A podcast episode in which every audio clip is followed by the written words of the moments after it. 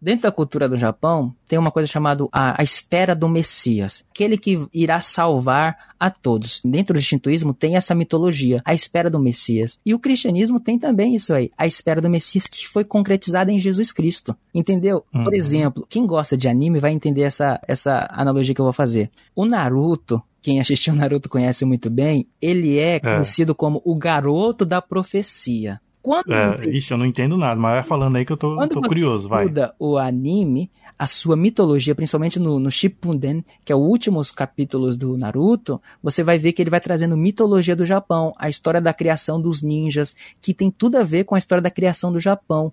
E o Naruto é o garoto da profecia que vai fazer o quê? Vai fazer a unidade, a harmonia, o amor toda prevalecer. E o cristianismo é mais ou menos isso. O shintoísmo, ele tem isso. O budismo, ele também tem esse cara chamado Messias, né? Quando você estuda isso, quando você entende a cultura e você leva isso para o japonês, quando você começa a falar que você conhece a cultura do Japão, conhece a história do Japão, em vez de ele olhar pro seu dedo, você não respeita a nossa cultura. Pelo, pelo contrário, ele vai falar, cara, você conhece mesmo o Japão. Está no ar agora o Papo Sugoi, o podcast que reúne pessoas interessantes e histórias incríveis. A apresentação: Rogério. Muito bem, pessoal, eu sou Rogério Mendes, falando diretamente de Shigaken, uma província aqui do Japão. Meu nome é Everton Miyazaki, falando aqui diretamente da cidade de Minokamo. Muito bem, queridos ouvintes do Papo Sugoi, mais um episódio aí no ar e hoje eu tenho um convidado especial, Everton Miyazaki, esse jovem rapaz diretamente lá do Pará, Brasil. Ele está aqui no Japão há muito tempo. Eu vou perguntar aqui para ele durante o nosso bate-papo se ele cresceu e estudou aqui no Japão, mas ele tem uma história muito interessante. Que olha só, o Everton é um cara muito inteligente, é um cara muito didático. Ele fez faculdade de teologia aqui no Japão. E o mais interessante é que ele fez uma faculdade japonesa, é que é a Central Bible College Japan Assemblies of God, da Assembleia de Deus, e é uma faculdade membro da ATA, Asia Theological Association, Associação Teológica da Ásia. E ele tem muito conhecimento da história da igreja aqui no Japão, como eu falei anteriormente. E o interessante também do Everton é que ele fez a faculdade japonesa, mesmo não falando quase nada em japonês, mas ele conseguiu desenvolver muito bem o lado do idioma, tanto que ele estuda muito a Bíblia em japonês. E deixa eu falar uma coisa também interessante, que ele tem um canal no YouTube que ele aborda todos esses temas que a gente está conversando aqui, que ele fala da igreja no Japão, ele fala das viagens no Japão, das histórias da Bíblia no Japão. E o interessante também do Everton, ele tem bastante coisa para contar. Olha só, ele também já foi para Israel estudar arqueologia. Olha só que interessante, ele deve ter muita coisa legal para contar aqui pra gente no nosso bate-papo. Lembrando, querido ouvinte, que você pode ir lá no site www.paposugoi.com não tem BR, tá? É só .com. Lá você vai ver fotos, vai ver links, vai ver muito mais coisa interessante aqui da história do Everton que não vai caber aqui, talvez no nosso bate-papo, mas lá no site tem bastante informação. Siga a gente lá nas redes sociais, no Instagram ou lá no Facebook, é Papo Sugoi, tá bom? Só colocar lá Papo Sugoi, vai aparecer no Facebook ou no Instagram, tá bom? Então fica ligado que hoje o papo está Sugoi.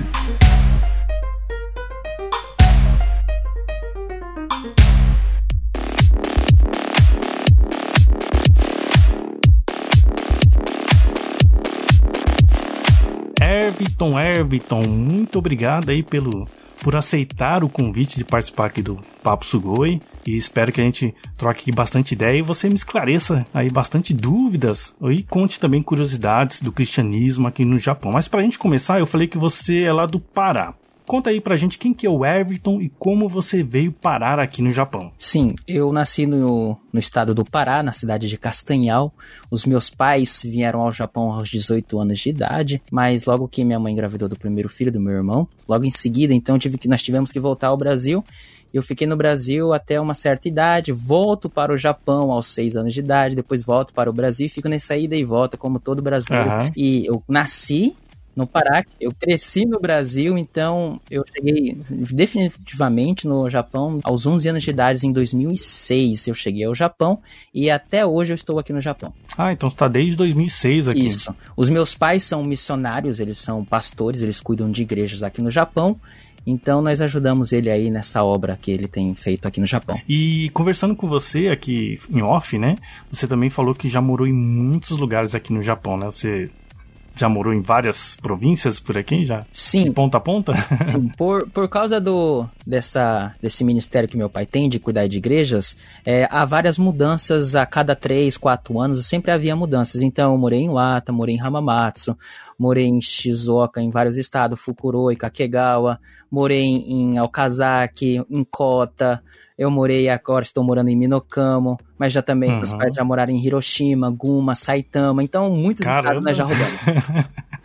Mas então, é, aí que tá a minha curiosidade já para começar, porque eu comentei aqui no início da história que você também já me contou que antes de entrar na faculdade você quase não falava japonês, mas você meio que cresceu aqui também no Japão, né? Porque estava aqui desde 2006.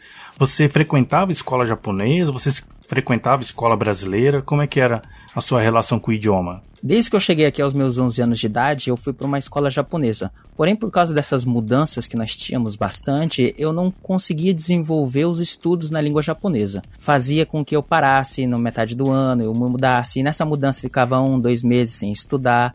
Então, ah, o meu desenvolvimento tá. na uhum. língua japonesa foi só, é, de fato mesmo, depois que eu entrei na, na faculdade mesmo. Mas isso aí não te amedrontou, não, na hora de fazer a faculdade? Você falou, pô, eu não sei muito bem o japonês, ainda vou estudar teologia, que é um, uma área bem técnica, que envolve é, vocabulário que não é usado no dia a dia, né? Não se amedrontou com isso? Sim, então, uma curiosidade é a seguinte: quando eu fui é, convocado é, para estudar nessa faculdade teológica, nós havíamos conversado, eu havia conversado com meu pai que eu tinha um desejo de estudar teologia, porque nós sabemos que estudo da teologia é estudo sobre Deus. Isso faz com que a gente entenda melhor o universo da Bíblia, o universo do cristianismo, a história, tudo que envolve cristianismo, judaísmo, as outras religiões. Eu sabia que eram termos muito difíceis e técnicos. Eu gostava muito de ler, sempre fui um, um leitor desde a minha infância. Então sempre estudei bastante a respeito de teologia, então foi um dos desejos que eu quis ir. Chegando na faculdade, quando eu fui fazer a entrevista, porque nós sabemos que aqui no Japão tem o teste escrito e tem a entrevista que você faz com os diretores, os reitores da faculdade.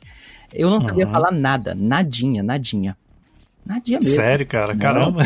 Imagine, eu consegui fazer a prova, o que eu sabia eu respondia. A prova de inglês me ajudou bastante, porque eu sabia um pouquinho de inglês. Então, chegando no teste é, da entrevista, eles começaram a me é, bombardear com várias perguntas, é, perguntando o que eu fazia, onde eu morava, só que eu não conseguia responder formalmente. Eu respondia é, onde você mora, Minocamo, o que você gosta. ah, faça isso. Então era, era uma. Era, era só palavras e não tinha frase, né? Isso não tinha uma frase em si, mas eram só palavras. Então eu me lembro que chegando nas últimas é, perguntas, o, o diretor da faculdade é, o Kitano Koichi naquela época, que é o nosso professor, ele me fez uma pergunta: por que você quer estudar teologia?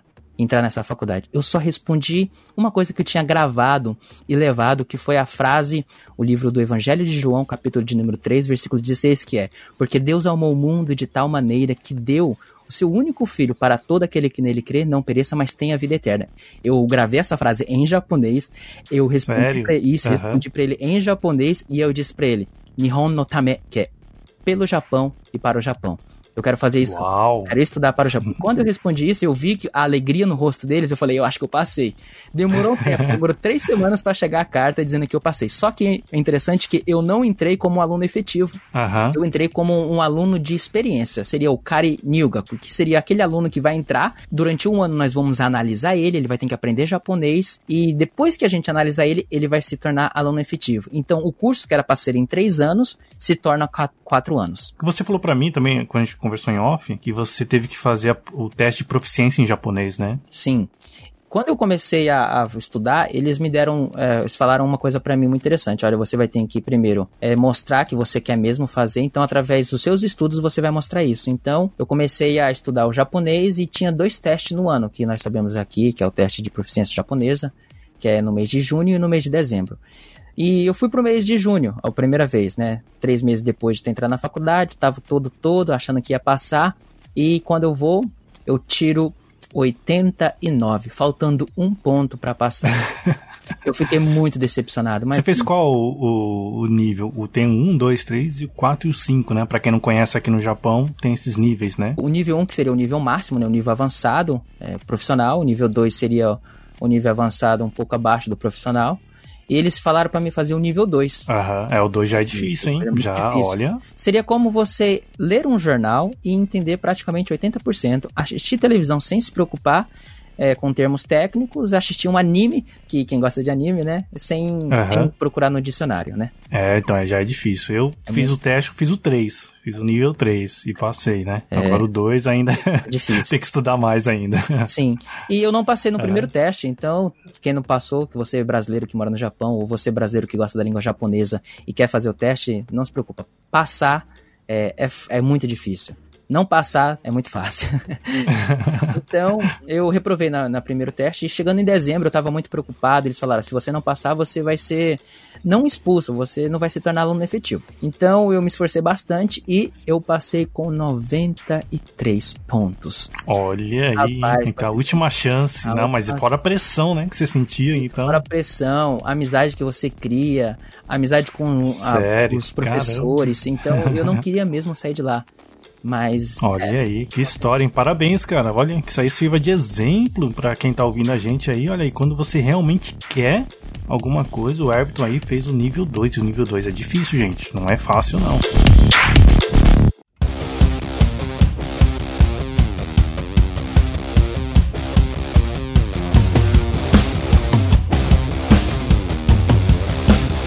Fala o seguinte, o que eu falei também aqui na abertura, que você foi para Israel estudar arqueologia, cara. Mas quando que foi isso e por quê?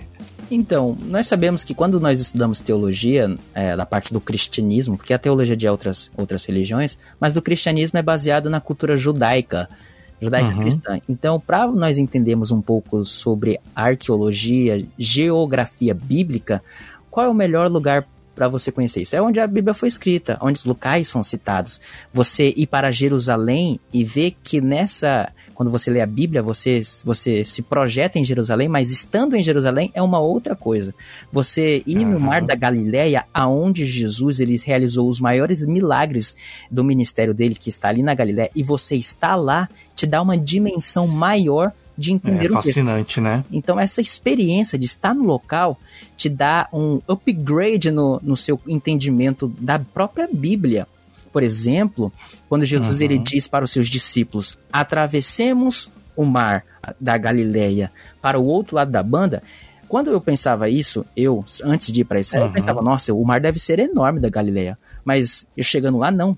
Você consegue ver o outro lado quando tá em tempos claros. E não é tão grande como. Não é um mar, é um lago, é um rio parado ali. E como acontece, você chega lá, nossa, eu fiquei imaginando, nossa, então Jesus estava dizendo: olha, tá vendo aquele outro lado lá? Nós vamos atravessar, é para lá. Então eu comecei a entender melhor alguns textos da Bíblia. Mas foi durante a faculdade, antes ou depois? Foi durante, no meu terceiro ano da faculdade, é, eu fui para fazer arqueologia. Então nós fomos lá, além de é, fazer o turismo, é, nós tivemos que fazer vários testes e várias redações, artigos a respeito do local. E eu falei sobre a respeito de Jerusalém e sobre os rios que cruzam Jerusalém. Então foi uma coisa bem mais uhum. técnica. Pô, que legal. E para quem tá ouvindo a gente aqui lá no canal no YouTube do Everton, vai ter o link aqui no post desse episódio. Ele tem alguns vídeos da época que ele estava lá em Jerusalém mostrando os lugares que ele visitou, é muito interessante. Eu achei legal, cara, da sua história, que até comentando com você, né, falando do seu canal no YouTube, que você deve ter muito material, muito conhecimento em relação a essas curiosidades, que acho que é o que chama atenção né, da galera é saber essas curiosidades históricas, esse cenário, os eventos que aconteceram, que muita gente nem sabe, né?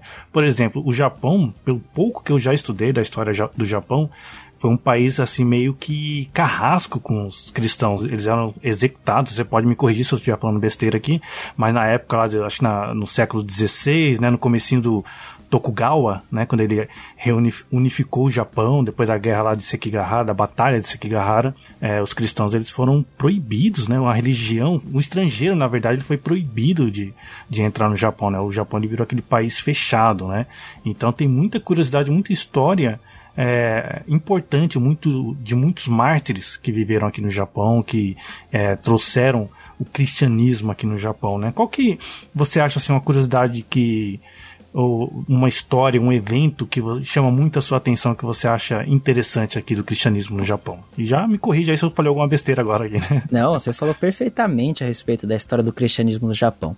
Enquanto o Brasil estava sendo descoberto lá em 1522 de abril, se eu não me engano, o Brasil estava sendo descoberto, Pedro Alves Cabral estava chegando, ele estava desmatando ainda, conhecendo os índios, tentando entrar em contato, o cristianismo já tinha chegado no Japão. Se nós falarmos em data, mais ou menos, o, já, o primeiro padre é, jesuíta Francisco Xavier, ele chega ao Japão em 1549.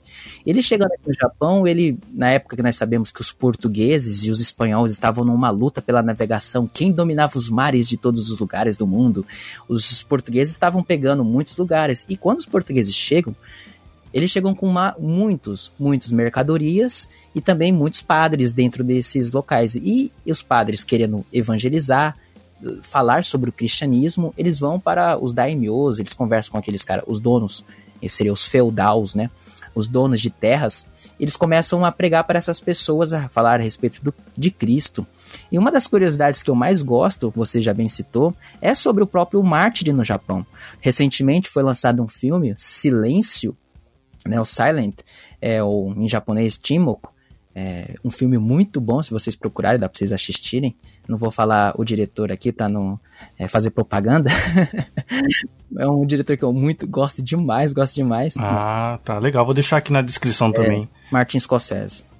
Olha aí, é, é sério, olha, eu não conhecia não esse filme, então é... É um filmaço, é. tem que assistir. Ah, que legal. Isso. Uhum. E aí, é, conta a história desses mártires. E uma das histórias, depois que o cristianismo tinha crescido bastante, dizem que quase metade dos daimyos do Japão aceitaram ou permitiram o cristianismo aqui no Japão. E o próprio Hideyoshi, que é um dos principais unificador do Japão, ele ficou com medo dos portugueses, porque os portugueses estavam conquistando muitos lugares no mundo inteiro. O Brasil estava sendo conquistado, é, lugares como ó, países na África estavam sendo conquistados, locais na África, locais aqui nas Filipinas, no Timor-Leste, estava sendo conquistado pelos portugueses, então ele sentiu pânico, sentiu medo dos estrangeiros e também do cristianismo, que era a religião dos estrangeiros, seja dos espanhóis e seja dos, dos portugueses. E por ele se sentir medo, ele começou a perseguir é, os cristãos e também os estrangeiros. E dentre eles está 26 mártires, conhecido como os primeiros mártires do Japão que tem até um monumento lá em Nagasaki, que foi o local onde eles é, chegaram no Japão, os primeiros missionários. Ah, tá. Uhum. E lá tem até um monumento muito bonito, com esses 26 mártires, um do lado do outro. Tem até uma é, pintura que fizeram da, na, retratando a época.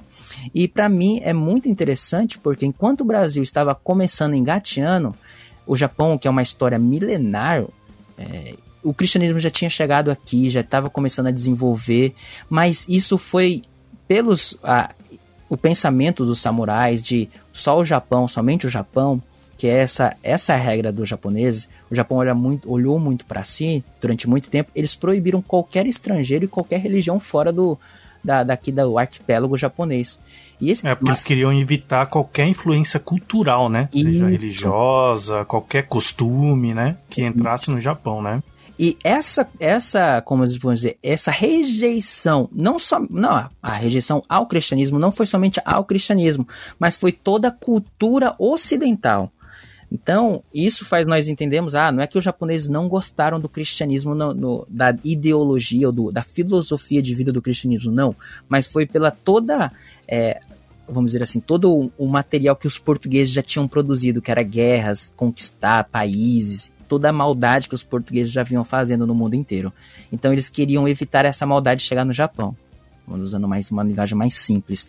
E logo depois que esses 26 mártires morrem, é, aqui no Japão são, é, são colocados numa cruz, assim como Cristo foi colocado na cruz lá em Jerusalém, fazem também com esses mártires, são mortos.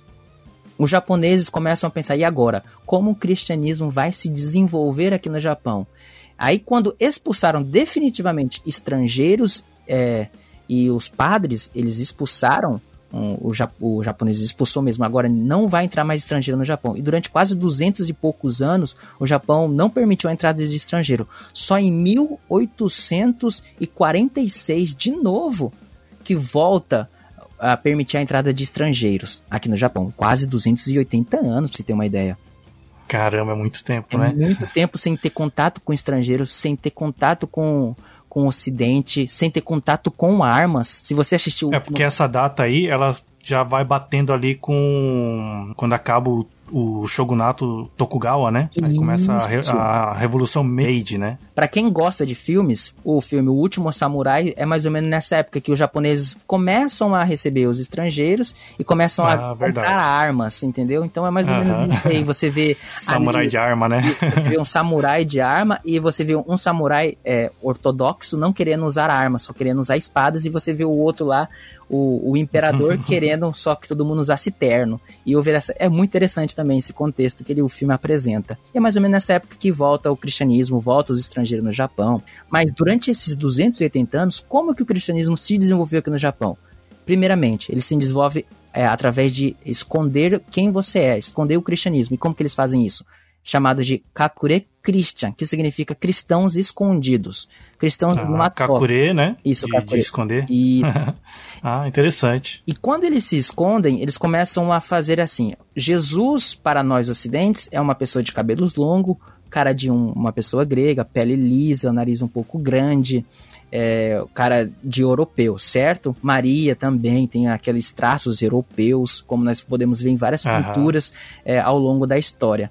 Porém, aqui no Japão, eles começam a colocar Maria é, vestida de kimono, Jesus vestido de kimono. Então eles começam. Olha que interessante, cara. Isso. Eles começam é. a fazer o quê? Esse, essa contextualização do cristianismo aqui no Japão. É você pegar uma coisa e colocar na cultura japonesa esta coisa.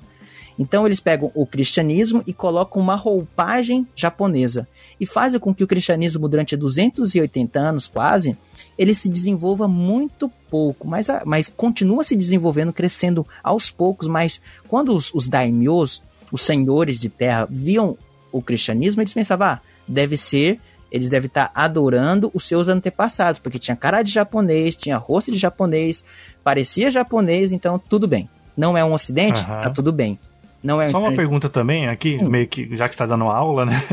Tô levantando a mão aqui perguntar. A religião predominante do Japão sempre foi o shintoísmo também nessa época, e o budismo. Como é que era a religião em si nesse, nesse período, já que o cristianismo não podia? O que que podia então nessa época?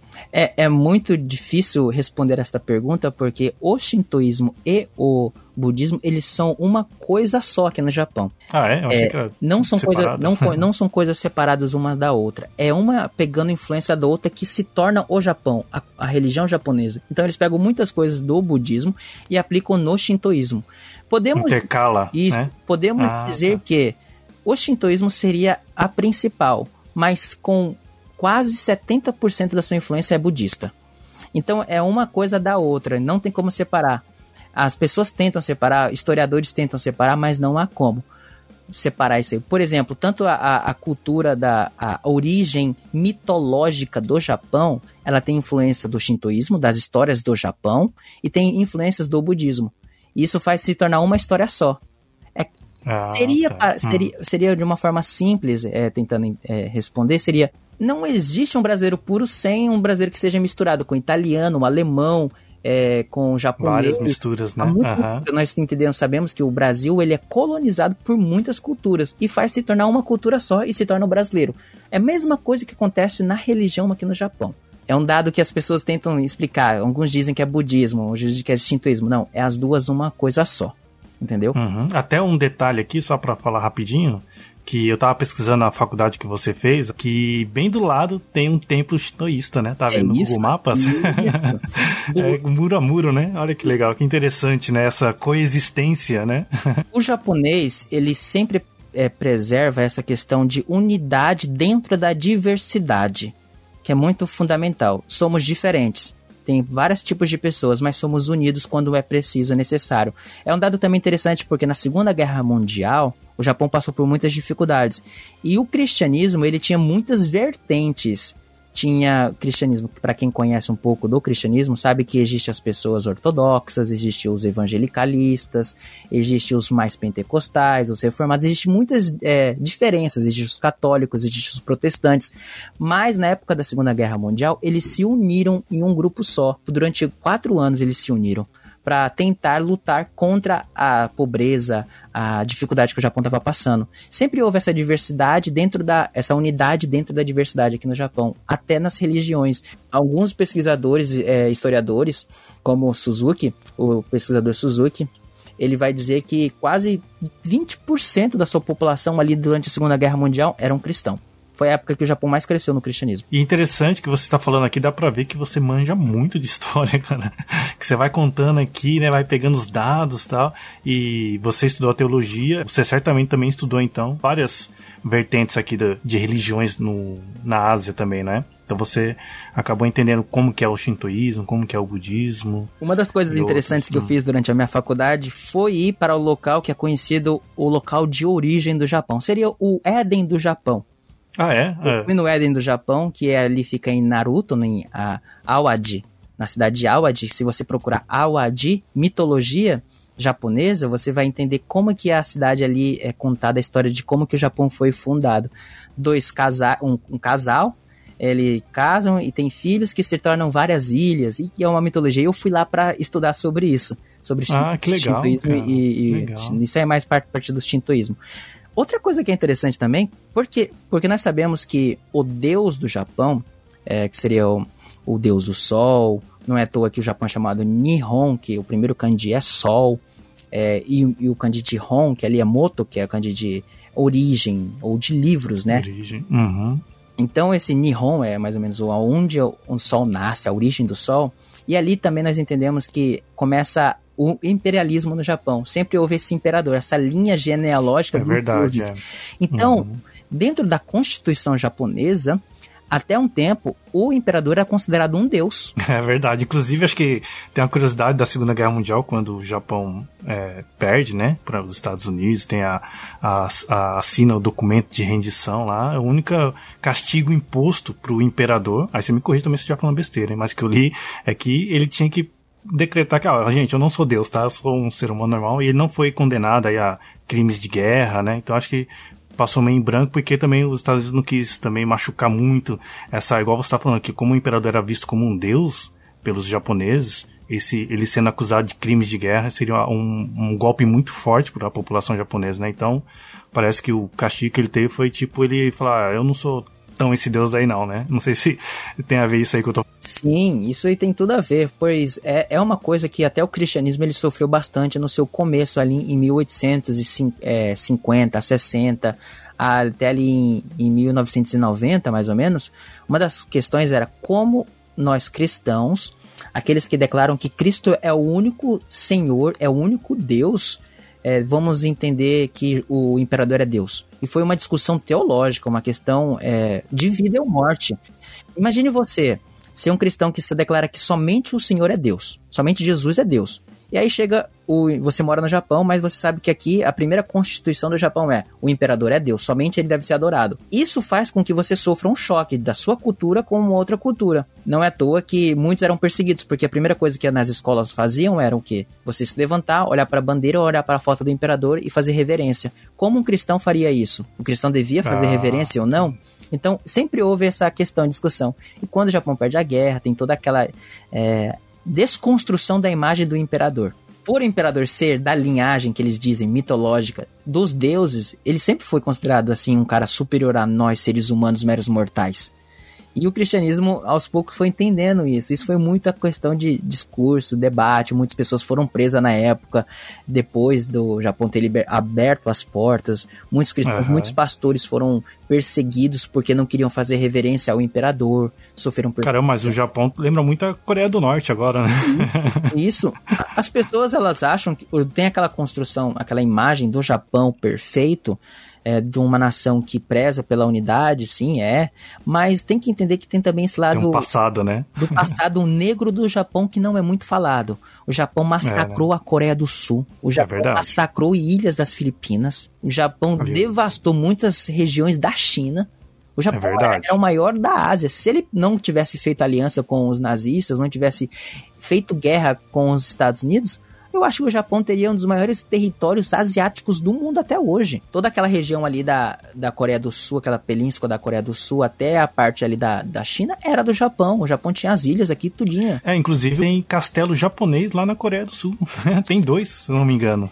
é coisas que você fica assim, mas nós sabemos que por se achar superior aos seres humanos meros mortais, o imperador ele tomou muitas decisões erradas e uma dessas decisões afetou a população de Hiroshima e Nagasaki.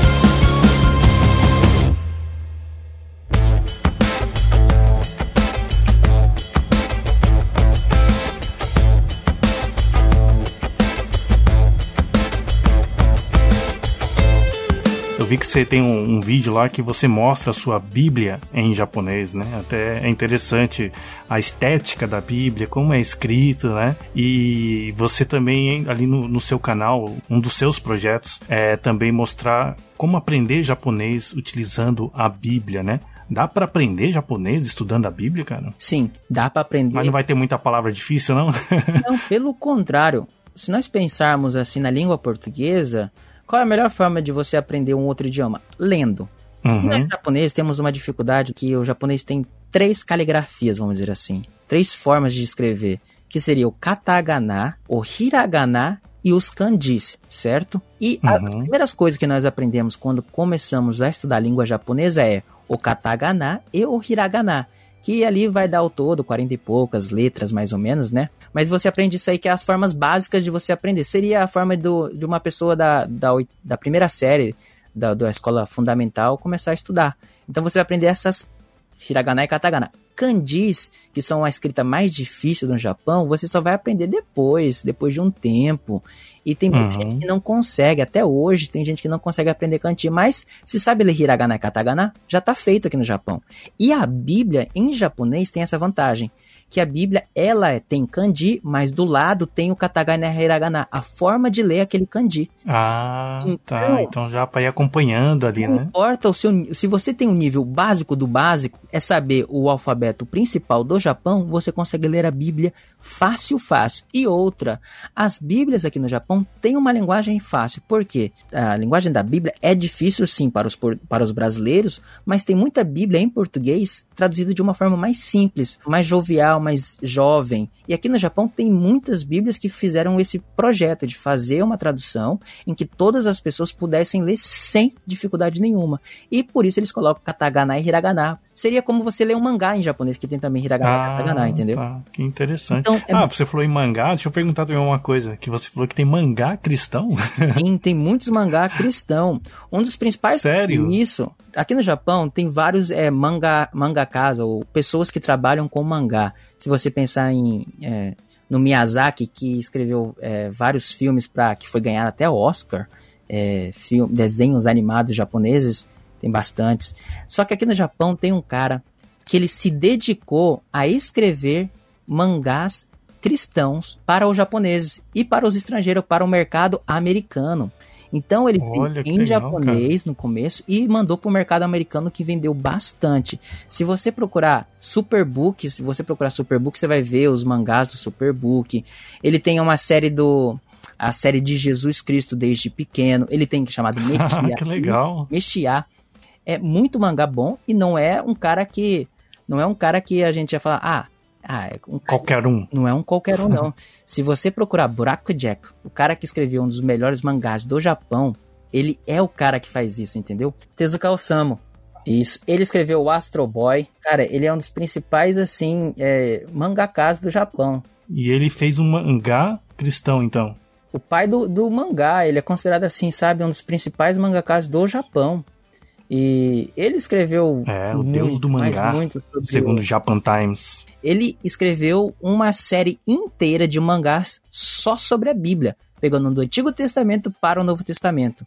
E ele vendeu muito, vendeu muito no mercado do Japão e no mercado fora do Japão, mas vendeu mais ainda, principalmente para o mercado americano. Tezuka Osamu, que é considerado um dos principais é, pais, criadores do, do mangá moderno uma curiosidade, eu acho que quem tá no Brasil, um cristão lá no Brasil, às vezes pode estar tá pensando assim, porque no Brasil tem aquela história do, do cristianismo, de você evangelizar através de ação social, de visitar os mais pobres, ir numa favela, ir num lugar onde pessoas estão necessitadas.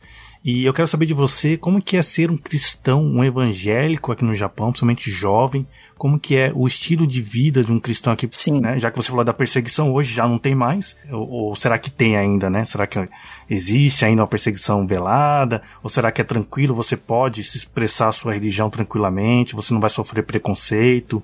Sim. Como que é ser um cristão aqui no Japão? Perfeito. Pergunta longa aí, desculpa. Não, perfeita essa pergunta, porque isso aí não é só a sua visão, mas a visão de todos os acadêmicos do Brasil quando estudam a religião no Brasil. Um feito grande no Brasil é que metade da população do Brasil é pobre. E isso faz com que eles se abram sim para o evangelho. Isso está em pesquisa. Se você procurar a ação social da igreja e a sua influência no, no Brasil é muito grande. Por isso não é à toa que o pentecostalismo, que é uma das linhas do cristianismo, ele é, ele é enorme no Brasil, porque eles pregam para os pobres, anunciam para os pobres e perdidos, aquelas pessoas miseráveis e levam a esperança da religião. Não é à toa que na África, os países mais pobres do mundo, o cristianismo tem crescido enormemente. Na China, uhum. no interior da China, é onde dizem que mais pessoas têm aceitado o cristianismo como sua religião. Aqui no Japão, lembra que eu falei que a, onde há o pico maior de crescimento no Japão é durante a guerra, é durante o estado mais miserável do Japão. E o cristianismo cresce enormemente. Só que depois nós lembramos que o cristianismo cresceu, igrejas cresceram, só que também houve um boom da economia pós-guerra, que o, o, Japão cresceu enorme, assim, a economia cresceu tão grande no Japão que as pessoas ficaram admiradas.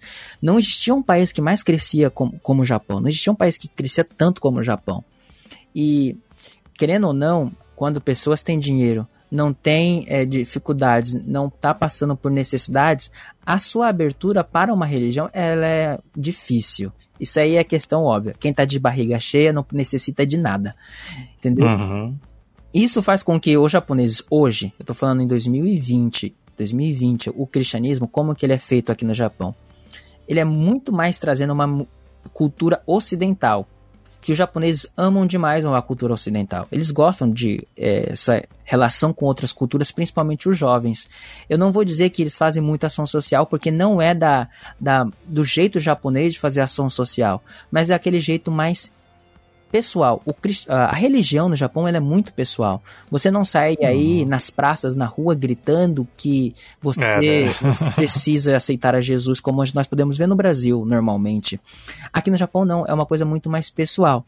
Você só é permitido falar de religião no Japão quando a outra pessoa ela lhe dá permissão.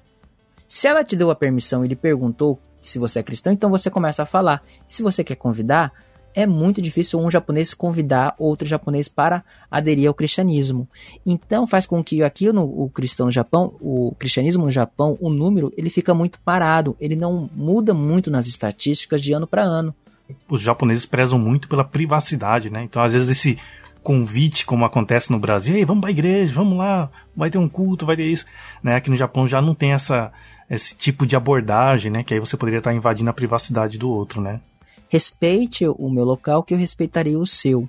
E por esse respeito até demais, é, não tem esse negócio de evangelizar, não é tão. É, esse evangelismo é tão asseado, porque o japonês também ele é muito mais calmo, ele é muito mais na sua. Ele vai para a igreja, é um silêncio, é um respeito, é uma reverência, é você saber o momento de orar, saber o momento de cantar, não tem a bagunça. Você fica até assustado, porque o mesma, a mesma denominação é, no Brasil é muito mais, vamos dizer assim, barulhenta, né? Quem já foi no uhum. sabe. Aqui você vai pôr a mesma denominação, o mesmo nome, só que com o japonês é muito mais silenciosa, muito mais respeitosa, é uma liturgia aquele programação do culto é muito respeitada. Eles te dão um papel, olha, vamos falar isso, vamos cantar isso e vamos fazer isso. Tem a programação. Tem um programinha, né? O organograma, né? Isso é tão lindo de, de ver que a gente chega no Brasil e aí, quem é que vai cantar na hora da igreja? Quem é que vai falar isso? Quem é que vai. Você não sabe. Aqui no Japão, entendeu?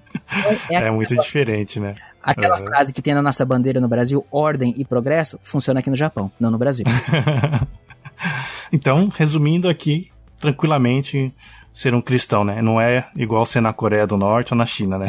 Isso não tem perseguição. Muitas pessoas me fazem perguntas, por exemplo, eu já recebi três tipos de perguntas óbvias. Tem Bíblia no Japão? Tem, desde, mil, desde 1549, quando os portugueses chegaram aqui, eles começaram a fazer a tradução.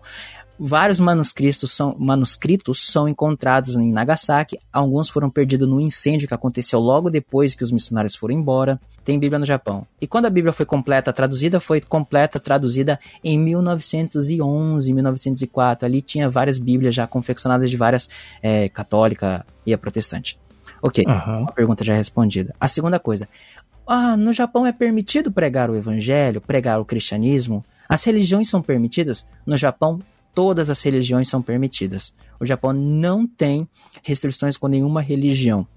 Tinha, mas isso por lei foi é, feita para liberdade religiosa quando eles aceitaram os estrangeiros. Então, não somente o cristianismo, mas todo tipo de religião naquela época chegou no Japão com muitas pessoas, budistas, shintoístas, islâmicos. Tem uma catedral, é catedral não, mesquita. A mesquita, isso mesmo. A mesquita deles tem uma grande, enorme, lá em Tóquio, que é, eu fui lá que eu fiquei admirado. que legal. Deus, a influência dos judeus aqui no Japão também tem, é muito forte. Interessante. Qual é a outra pergunta que eles fazem, então? Você falou duas, né? Isso. É, uma, é uma pergunta aqui que é, eu não sei se eu, eu, posso falar aqui, mas eu acho que eu acho que eu posso. É por que você prega pro japonês? Respeite a cultura do Japão. É. Ah, tem esse tipo de pergunta também? É. Porque, ah, olha aí. Ah. Por que você. Por, a, a pergunta seria: por que você não respeita a cultura do Japão e vai tentar pregar o Ocidente? É uma pergunta eu posso dizer que pode ser uma pergunta, sim, a se pensar. Pode ser uma pergunta enviesada com uma ideologia de um cara que não conhece a cultura a japonesa, ou se conhece a cultura, conhece muito pouco da cultura.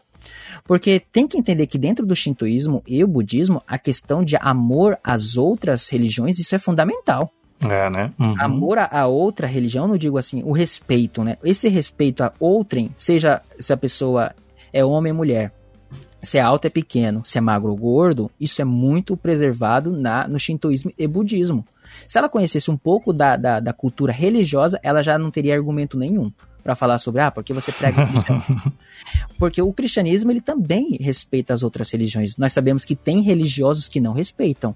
Tem cristãos que não respeitam, mas isso não é o que o cristianismo prega.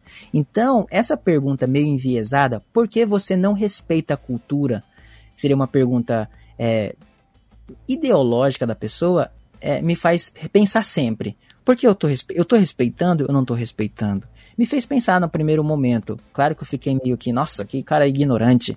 Que não é, não é somente um, é vários, vários. Nos meus vídeos eu recebo muito esses comentários. Por que você não respeita a cultura do Japão? Que eu entendo, eu moro aqui, eu sei, entendo, eu vejo que há uma harmonia. Lembra? Que é uma frase que os japoneses usam muito.